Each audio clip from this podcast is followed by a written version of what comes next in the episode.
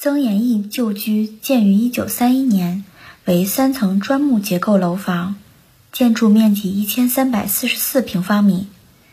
建筑外檐为红砖清水外墙，方门窗，门厅由阿奥尼克柱式支撑，上筑半圆形阳台，设金属护栏，门前为扇形石阶，立面中部外凸，顶层为红瓦两坡顶，自成院落。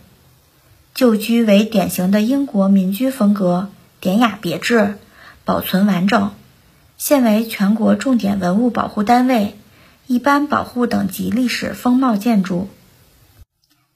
曾延义，湖北黄冈人，国民党将领、爱国人士，毕业于保定陆军军官学校，与傅作义为同校同学，并结为盟兄弟，多年在傅部下任职。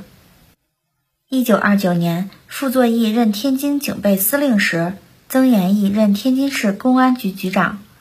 任职期间，曾庇护过因散发传单被捕的地下党员。一九三六年，参加绥远抗战。一九三八年，曾延义因伤病返京治疗，后寓居天津，不再担任军职。曾延义旧居所在的五大道区域开发较晚。是近代天津高级居住区的典范。在建设前期，由英租界当局进行了完整的规划和精心设计。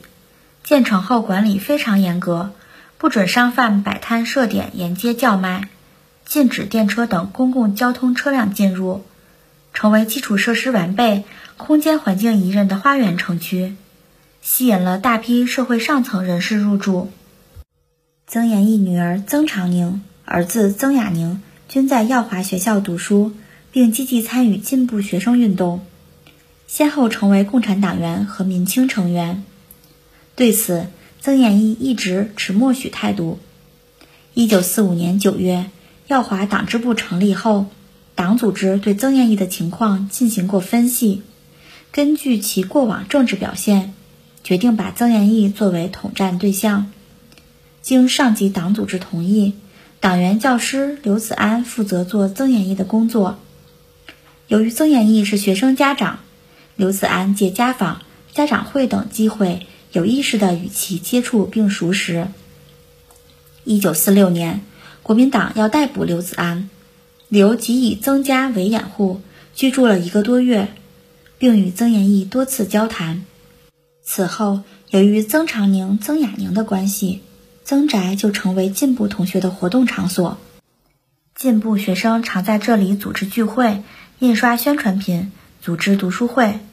后来，地下党组织领导的鲁迅图书馆和未名学习会也在家中活动。对此，曾延义均给予无声的支持。鲁迅图书馆成立于1945年10月，由耀华校内几名进步同学自发组织成立。图书是成员拿出自己的书刊凑起来的。起初，图书馆规模不大，馆址设在进步同学刘宝瑞家。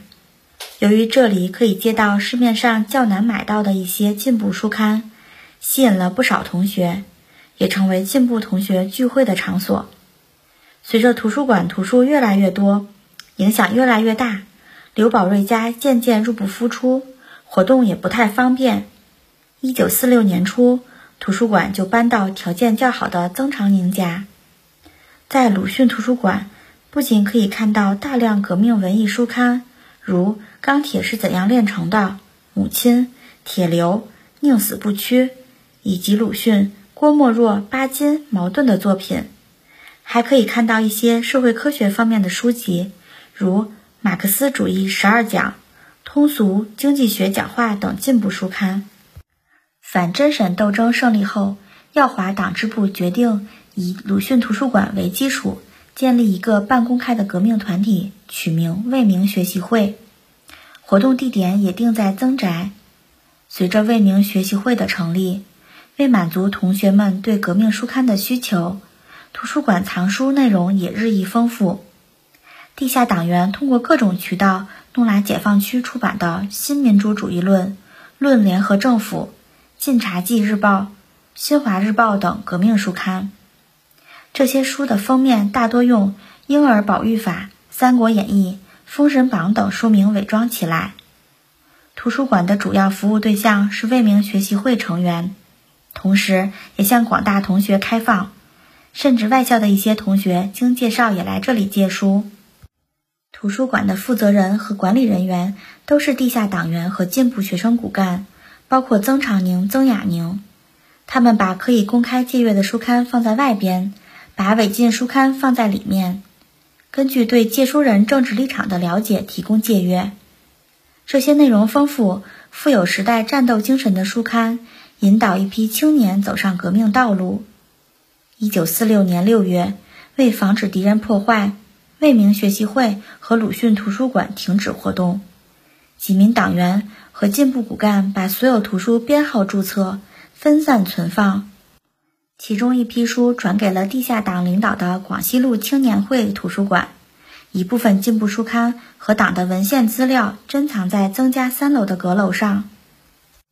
一九四八年九月初，南开大学毕业生、地下党员沙小泉（本名刘芳婷）找到已从校华中学毕业，在南开大学就读的曾长宁，向其传达上级党组织的指示，希望其做好自己父亲的工作。一方面劝降傅作义，另一方面利用父亲在军政两界的关系获取军事情报，为解放平津做好准备。具体任务是以家庭为掩护，每天收听并记录新华社广播。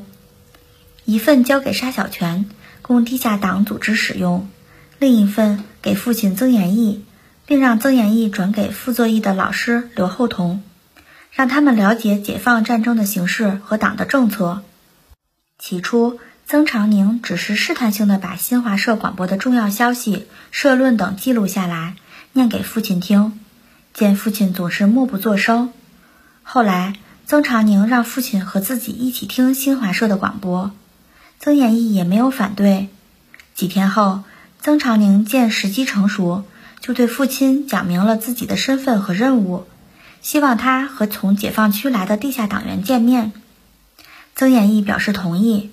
此后，曾延义多次在家中与地下党员会面，把傅作义的情况做了详细介绍。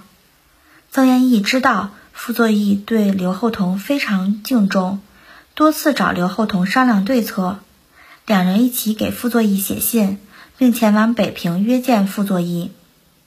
曾延义与刘厚同的努力，为争取傅作义起到了重要的辅助作用。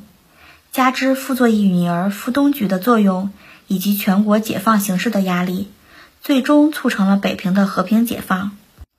此外，受天津地下党学委的指示，曾长宁还常常利用父亲在军界的社会关系，为解放军搜集情报。当时，国民党塘沽专员与曾延义私交颇好。